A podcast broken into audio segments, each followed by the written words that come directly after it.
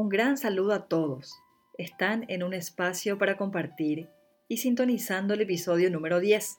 Hoy hablaremos de la importancia de dar a los niños un trato digno. En el ámbito infantil, hablamos de que hay buen trato cuando los adultos acompañamos al niño en las diferentes etapas de su desarrollo respetando su ritmo. Este buen trato se basa en un conjunto de comportamientos, palabras y gestos dirigidos al niño y que aseguran el desarrollo de sus máximas potencialidades, de sus habilidades intelectuales, físicas y morales. El buen trato es un trabajo diario, de cada día. Digamos que tratar bien a modo general es escuchar, estar atento, valorar, observar, comprender, acompañar y hablar.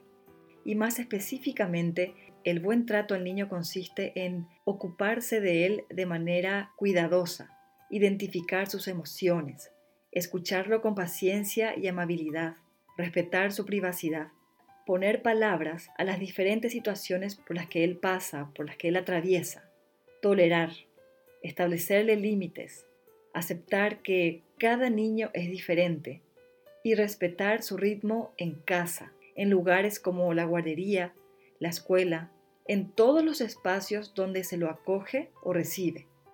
Respetar su ritmo es respetar el sueño y la dieta o alimentación que cambia de un niño a otro. También es necesario que nosotros adecuemos las actividades que le proponemos al niño en relación con su edad y su desarrollo.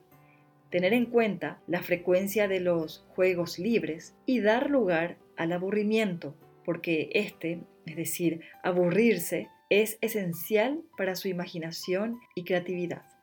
No sé si escucharon hablar de la dulce violencia o violencia invisible. Bueno, es la violencia mental y consiste en actos breves y frecuentes que el adulto considera inocuos, inofensivos, eh, pero que ponen al niño en una inseguridad emocional en diferentes momentos del día, momentos breves pero repetidos. Por ejemplo, palabras hirientes, gestos incómodos, juicios, humillaciones, amenazas, como cuando a la hora de dormir le decimos al niño, si no duermes, vendrá un fantasma y te comerá. Esto para él constituye una amenaza, aunque nosotros como adultos sabemos que no existe tal fantasma. Este tipo de violencia se encuentra en las prácticas parentales, es decir, con los padres, pero también en los profesionales.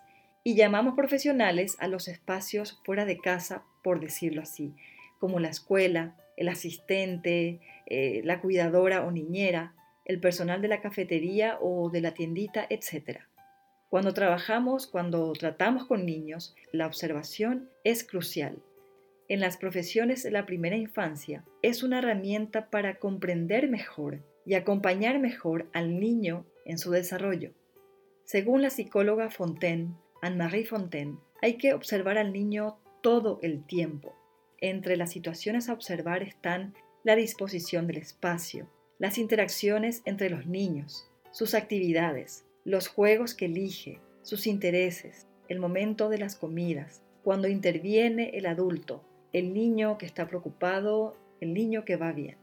En resumen, observamos a los niños para cogerlos mejor. Para el psicólogo Paul Ekman, llegamos al mundo con emociones que él llama emociones básicas. Estas son la ira, el miedo, el asco, la sorpresa, la alegría y la tristeza. Por lo tanto, es importante saber cómo reconocerlas y es nuestro deber como adultos responsables del niño enseñarle a identificar sus emociones y a expresarlas canalizándolas. El trabajo con niños es una labor muy demandante porque se necesita poner mucha atención, concentración, estar con todos los sentidos puestos. Es por eso que es fundamental que nosotros que nos ocupamos y estamos con ellos, nos cuidemos. Pero, ¿cómo puedo cuidarme? En primer lugar, es importante que yo conozca mi ritmo y adapte mis actividades para protegerme. Tengo que escucharme a mí misma. Debo tener en cuenta mis propias limitaciones prevenir conflictos identificando los límites entre la vida privada y la vida profesional.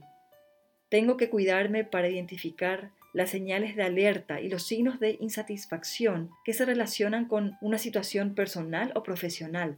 Y por último, la invitación sería tomar una cita conmigo misma. No sé, lo que quieran, lo que más les guste. Hay tantas opciones, ir al cine, ir a caminar, tomar un café, reunirse con una amiga. Porque tenemos que desconectarnos, pensar en otra cosa, despabilar la mente para tener las pilas recargadas. Y con esto estamos fomentando el buen trato a los niños y a nosotras mismas. En mi página www.natalidemestral.com tengo para ustedes en la sección de curiosidades un artículo sobre este tema de tener un espacio para sí misma. Léanlo, se los recomiendo. Recuerden suscribirse a mi canal. Le dan doble clic a esa hermosa campanita para que les notifique cuando subo nuevo contenido. Gracias por escucharme, por enviarme sus comentarios.